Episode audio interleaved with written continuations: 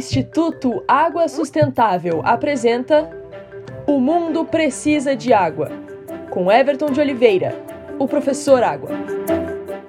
Imagine toda uma região grande, pobre e anteriormente árida no Afeganistão, um país também muito pobre.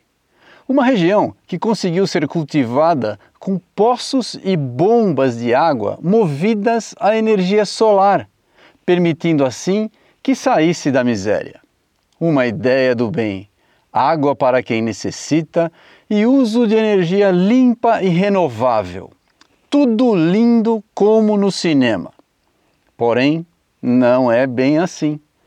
Toda essa tecnologia de placas solares não veio da preocupação com a qualidade com o meio ambiente. Todo o cultivo é voltado para a produção da droga heroína, um opioide altamente viciante e perigoso para a saúde.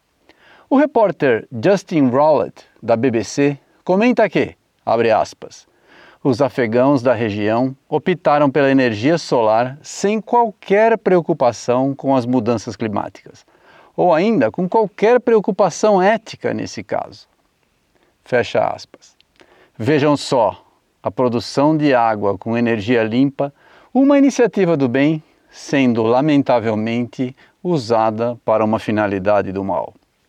Aqui é o professor Água do Instituto Água Sustentável porque o mundo precisa de água.